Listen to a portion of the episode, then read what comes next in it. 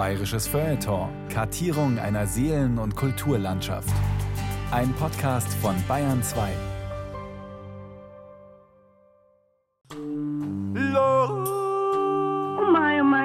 Ob sie mit sowas noch gerechnet hatte? Liebe Liesel, schrieb Willi Schleif, Major AD, an den weiblichen Star der bayerischen Volkstheater- und Volkssängerszene. dass das weißt. Wir Jager haben Pfingstsonntag abbei und du kommst auch. Um 10 Uhr ist Fettgottesdienst, um 12 Uhr sind wir im Hofbräuhaus. Ob sie geahnt hat, was ihr dort blühen würde? An diesem denkwürdigen 24. Mai 1953? Schreib mir, wann ich die abholen soll. Ich komm Firi gefahren mit unserem Muli gespann. Wirst schauen, wird Jager narrisch werden bald kommst. Ja, du liebe Gott. Wie Liesel Karstadt dann tatsächlich geschaut hat, als sie im Namen der ehemaligen bayerischen Gebirgsjäger von der Ehrwalder Alm im Außerfern feierlich zum Oberleutnant ernannt wurde, ist leider nicht überliefert. Aber eins ist sicher, nur durch dieses Großtreffen der Veteranen in München ist die wohl seltsamste Episode im Leben der Komikerin und kongenialen Partnerin von Karl Valentin überhaupt ans Licht gekommen. Eine Episode, die damals an besagtem Pfingstsonntag 1953 schon einige Jahre zurücklag. Sie trug sich zwischen 1941 und 1943 zu, mitten im Zweiten Weltkrieg. Der Schauplatz eine abgelegene Diensthütte in Tirol, die Akteure eine außer Kontrolle geratene Gebirgstruppe und die furchtlose Liesel, ganz allein unter Männern und Mulis.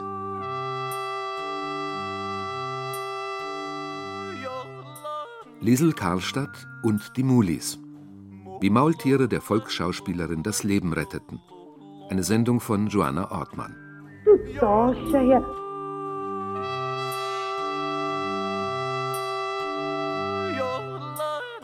Also Liesel Karlstadts Aufenthalt bei den Gebirgsjägern auf der Ehrwalder Alm ist für mich eine der atemberaubendsten Aussteigergeschichten, die ich überhaupt kenne.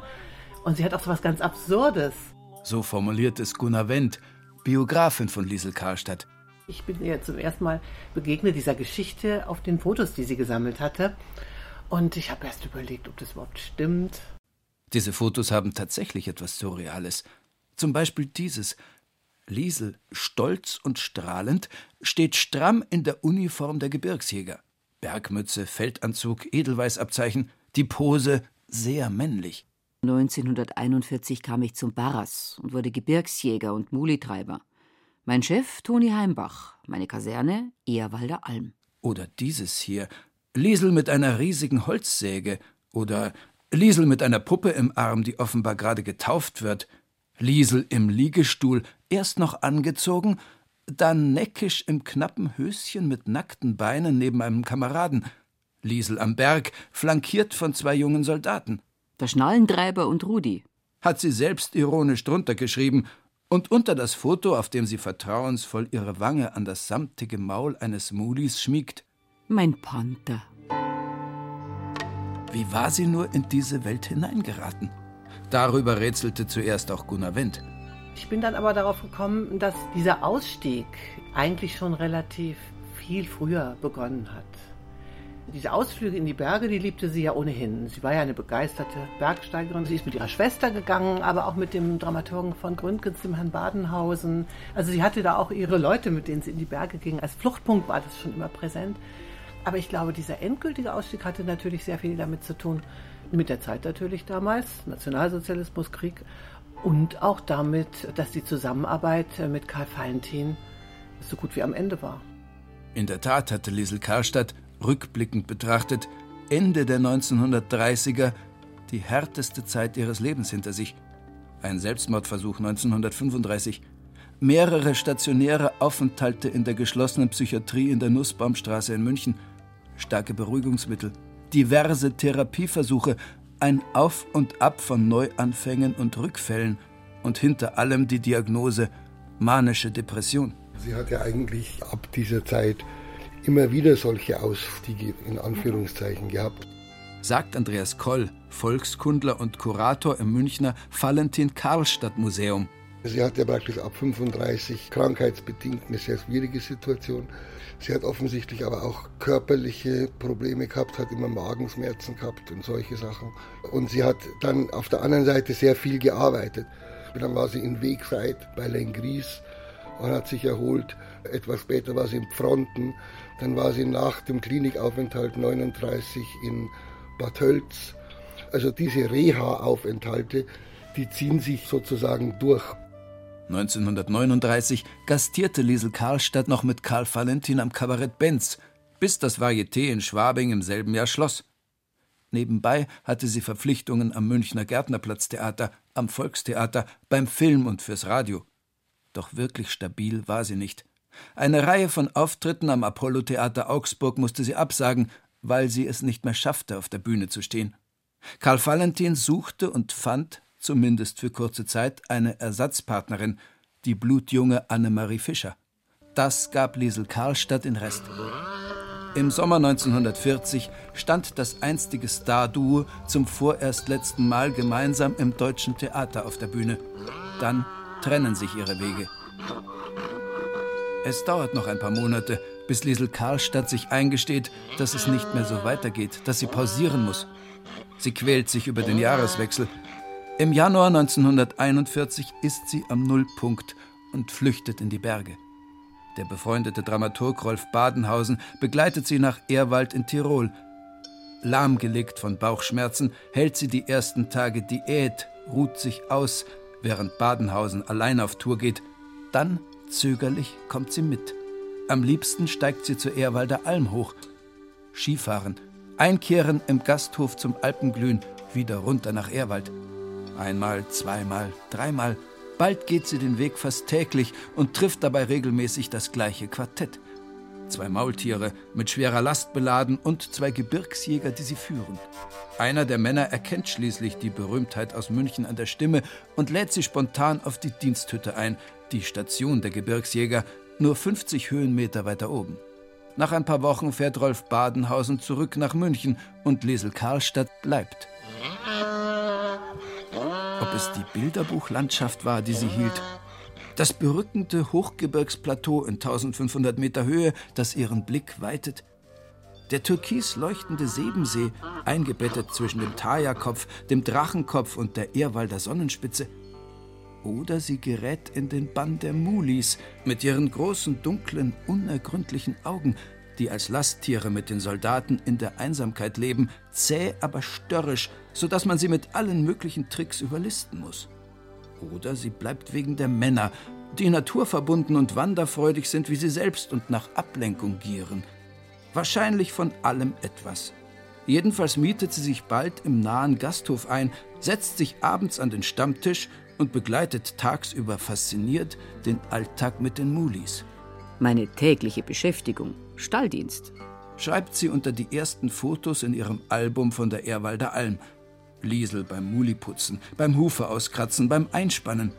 Rührende Doppelporträts mit allen Maultieren der Garnison, an deren Leben und Schicksal sie von Anfang an intensiv teilnimmt. Der arme alte Gaul musste den Steilhang hinab. Steht neben einem Tier, das tot im Schnee liegt. Eines der wenigen traurigen Fotos aus dieser Zeit. Ihr auffallend guter Draht zu den Mulis verblüfft die Soldaten. Noch dazu, weil manche von ihnen, insbesondere Liesels Liebling Panther, die Weiberleut doch gar nicht mag. Bereitwillig lassen sie sie mitarbeiten und binden sie immer mehr ein. 27. Februar 1941. Das Fräulein Liesel Karlstadt hat am heutigen Tage trotz Sonnenschein die Mulitreiberprüfung auf der Geraden und am Steilhang mit der Note hervorragend bestanden.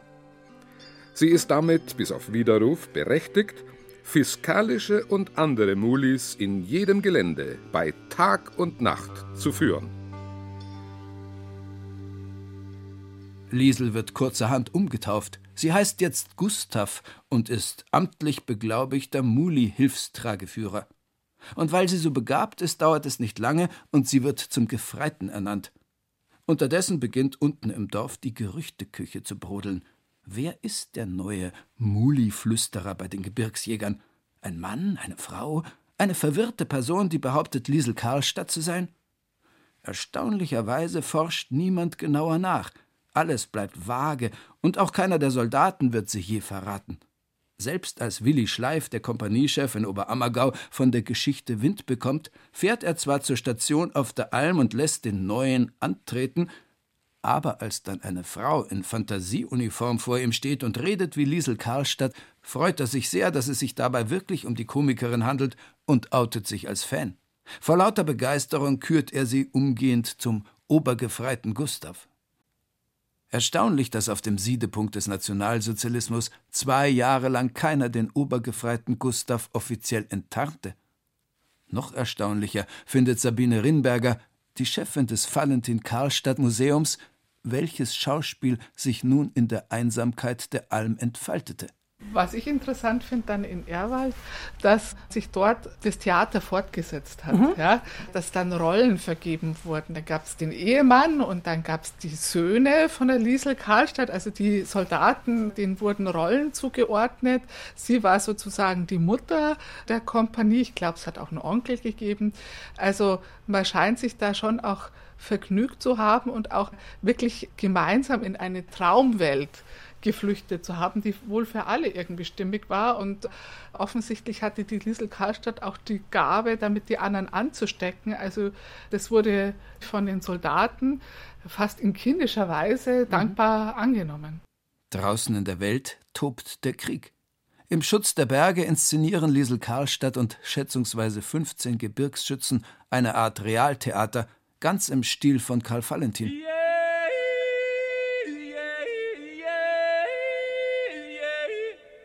Naja, das es war sogar darüber hinaus, weil man hat Familie gespielt. Das ist ja mhm. was, was die Liesel Karlstadt selber nicht gehabt hat. Also sie, die ja. Mutter, der Ehemann, die Söhne, sehr männlich alles natürlich. Am Stillhang mit Mann und zwei Söhnen hat Liesel eines der Fotos untertitelt, die von diesen schrägen Rollenspielen zeugen. Sie und drei Soldaten. Einer tut so, als würde er von ihrer Brust trinken.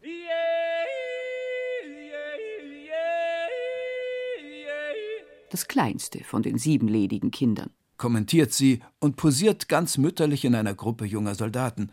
Die Mutter gibt sie oft auf diesen Bildern, aber nicht nur. Sie schlüpft da zweimal in der Hosen-Hosen-Rolle, weil praktisch sie ist dann der Mann und heiratet eine Braut. Mhm. Ja, also wo diese Hosenrolle praktisch nochmal gedoppelt wird und dann noch konterkariert wird, indem ein Mann dann die Frauen Rolle übernimmt. Ja. Also da gibt es wohl mal so eine Verehelichung, so eine fiktive, wo eben äh, der Soldatenkollege die Braut ist und sie ist der Bräutigam. Die Szene eine doppelt und dreifach verkehrte Welt. Sie im weißen Anzug, er im dunklen Kleid. Meine Braut Toni.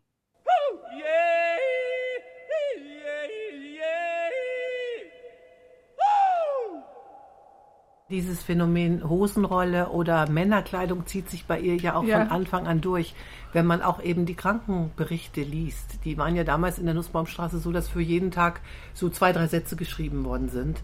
Und da taucht immer wieder auf, möchte sich als Mann verkleiden. Oder heute Morgen im Matrosenanzug, raucht eine Pfeife. Es ist ein immer wiederkehrendes Motiv.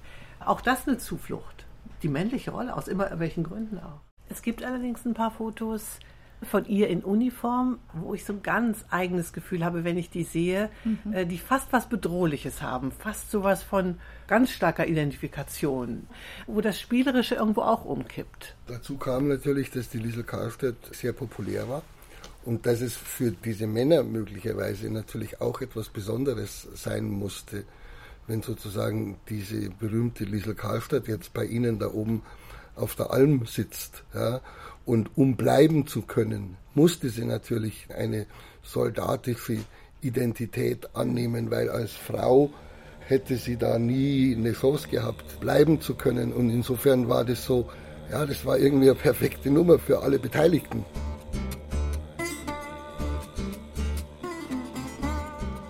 Auf der anderen Seite ist es so, dass sie natürlich auch während dieser Zeit, wo sie jetzt in Ehrwald war, wirklich viel gearbeitet hat. Mhm. Also sie hat Graf Sorfi gespielt im Volkstheater, sie hat die Dachserin gespielt, das musste geprobt werden. Dann hat sie bei mehreren Filmen mitgespielt, zwar kleine Rollen. aber die mussten gedreht werden. Da gab es einen Film Venus vor Gericht, dann gab es einen Film, der hieß Alarmstufe 4. Ja, also all diese Arbeiten sind in dieser Zeit entstanden. Für den Rollenwechsel vom obergefreiten Gustav zurück zu Liesel Karstadt wird jedes Mal offiziell Urlaub eingereicht mit der Begründung Dringende Feldtheaterabstellung. Oder Dringende Feldfilmabstellung. Ihre längste Abwesenheit dauerte von April bis August 1941.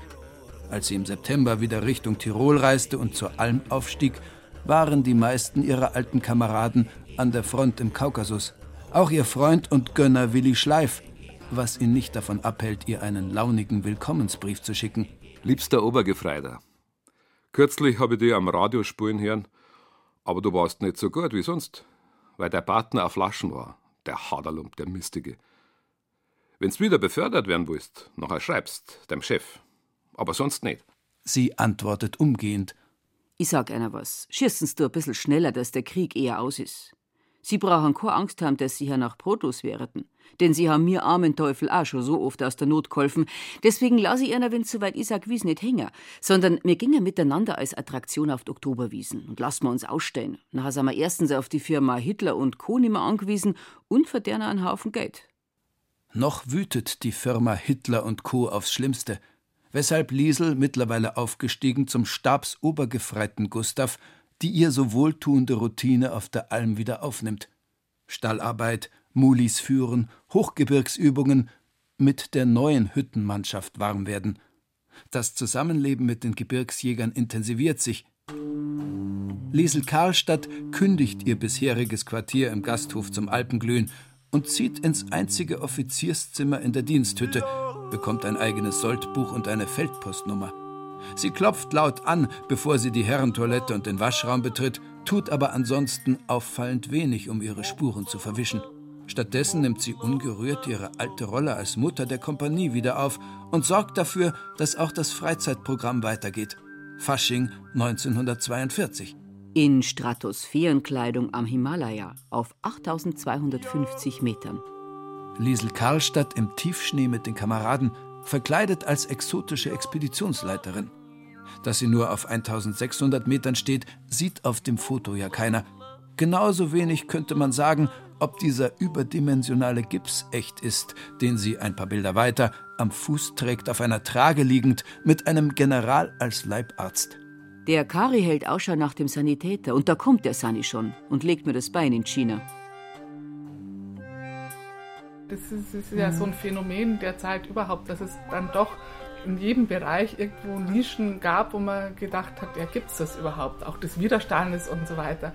Und das ist so, als wären wir auf einer einsamen Insel gestrandet. Und so schaut es auf den Fotos aus, dass es wirklich für alle Beteiligten sehr, sehr entspannend, vergnüglich war und vor allen Dingen heile Welt. Für die Liesel Karlstadt, glaube ich, eben auch heilende Welt. Um die Anziehungskraft dieser heilenden Welt besser zu verstehen, hilft es sich zu vergegenwärtigen, wie Liesel Karlstadts Karriere einst begonnen hatte. Sie war 1892 geboren, kam aus einer kinderreichen, aber bitterarmen Bäckerfamilie, wollte eigentlich Lehrerin werden, was für ein Mädchen ihrer Herkunft damals völlig utopisch war. Also wurde sie Textilverkäuferin, arbeitete im Warenhaus Tietz, heute Karstadt, bis sie mit 18 mehr oder weniger zufällig, die Chance bekam, ihr schauspielerisches Talent zu zeigen auf der Bühne des Frankfurter Hofs in München. Dort erkannte als erster Karl Valentin ihre große Begabung für die Komik und schrieb ihr eine Rolle auf den Leib. Ein Segen, aber auch ein Fluch, sagen Gunnar Wendt und Sabine Rinberger. Denn hier entsteht die, wie sie es bezeichnen, multiple Bühnenpersönlichkeit Liesel Karlstadt. Sie hat sich ja selber mal in diesen Rollen beschrieben als Nervenärztin von Karl Valentin, mhm. Partnerin, also da ist die private Partnerin gemeint und Schauspielerin, also die Partnerin auf der Bühne. Und manchmal war sie da vielleicht wirklich zerflettert für mich ist auch immer so ein Bild, was so wie so ein Leitmotiv über ihrem Leben steht, ist zum Beispiel, wenn man sich ihr Grab anschaut. Wenn man sich einfach dieses rote Herz, da steht Liesel Karlstadt und dann öffnet man es und dann steht da ihr eigentlicher Name Elisabeth Vellano. das finde ich hat auch so was von, ja, äh, sich selbst geschaffen haben, sich selbst erfunden haben. Das ist es ja irgendwo. Wobei das natürlich schon wieder eine geschaffene Figur ist. Das war ja, das hat sich ja nicht die Liesel Karlstadt ausgesucht, einen Künstlername zu tragen, sondern der Valentin meinte, mit Velano wird man nichts und hat er dann aus seinen Idolen, das war erst einmal er selber, Karl Valentin und Karl Markstadt, ihr diesen eigentlich sehr, sehr männlichen Namen wiederum aufgesetzt oder ihr die erste fremde Persönlichkeit zugeschrieben, also ihr die eigene Identität des Namens auf der Bühne damit auch genommen. Und Liesel Karlstadt selber war sich dessen wohl durchaus bewusst, konnte und wollte aber nicht anders, was sie während ihrer Jahre auf der Ehrwalder Alm einmal so auf den Punkt brachte. Wenn ich einen Frauenrock angehabt habe, habe ich mir nichts sagen trauen. Aber in der Hosen habe ich immer freche Goschen gehabt, weil ich gewusst habe, dass mich meine Kameraden nicht im Stich lassen. 30. Oktober 1943. Abschied von der Ehrwalder Alm. Diesmal ein endgültiger Abschied. Der stabsgefreite Gustav alias Liesel Karlstadt verlässt mehr als zwei Jahre nach seiner Ankunft das Refugium in den Tiroler Bergen und kehrt nach München zurück. Wenn man da liest, der Oktober 43, ja, das war praktisch 44, 45, das war praktisch dann, wo der Krieg wirklich völlig über Deutschland oder über München hereingebrochen ist. Wo es auch dann keine Theater mehr gab. Es gab dann gar nichts mehr. Ja. Die waren alle weg, weil sonst wäre es ein Grund gewesen, dort zu bleiben, weil das war ja ein Refugium. Es war ein sicherer Platz. Vier Jahre sollte es von da an noch dauern, bis Liesel Karlstadt zum ersten Mal nach der langen Pause wieder mit Karl Valentin auftreten würde. Im Herbst 1947 geben die beiden ein Revival-Gastspiel im Bunten Würfel. Wenige Monate später, am 9. Februar 1948, stirbt Karl Valentin. Für Liesel Karlstadt dagegen beginnt Ende der 1940er Jahre die zweite große Karriere ihres Lebens als, wie Andreas Koll es nennt, erster weiblicher bayerischer Medienstar. Interessanterweise mit einer durch und durch weiblichen Rolle in der Radiofamilienserie Mutter Brandl. Der Kontakt zu den alten Kameraden und zur Ehrwalder Alm bleibt bestehen, auch in den späteren Jahren. Ihr Verehrer Major Willi Schleif besucht sie sogar mal in München im Theater, wo sie ihn freudig begrüßt. Mein 13. unehelicher Sohn und Chef. Über die besondere Liaison zwischen Liesel Karlstadt und den Gebirgsjägern kann man spekulieren. Aber nix gewiss weiß man nicht. Eins aber ist gewiss. An ihre Auszeit zwischen 1941 und 1943 erinnerte sich Liesel Karlstadt Zeit ihres Lebens gern. Interessant ist ja, dass sie ja dort auch gestorben ist, in Garmisch. Also jetzt nicht direkt in Ehrwald. Ja, aber, aber, in Aber unmittelbarer Gebirgsnähe und auch in, in der Nähe zu diesem Ort. Und Ja, und dass auch äh, die Erika Mann da eine Rolle spielt. Und als sie gestorben ist, äh, ist sie erst nach, nach Garmisch gefahren und wollte sich dann mit der Erika Mann treffen. Nur ist es dann nicht mehr so weit gekommen. Am 26. Juni 1960 schreibt Liesel Karlstadt die letzte Postkarte ihres Lebens. Liebe Erika Mann, nun habe ich endlich Ihr Häuschen von innen gesehen und bin mehr als begeistert. Ich gratuliere. Ich hoffe auf bald. Einen Tag später, am 27. Juni 1960, stirbt sie im Hotel Leiner in Garmisch-Partenkirchen völlig unerwartet an einem Schlaganfall. Nur ein paar Kilometer entfernt von Ehrwald, dem Ort, der einst ihre Rettung war.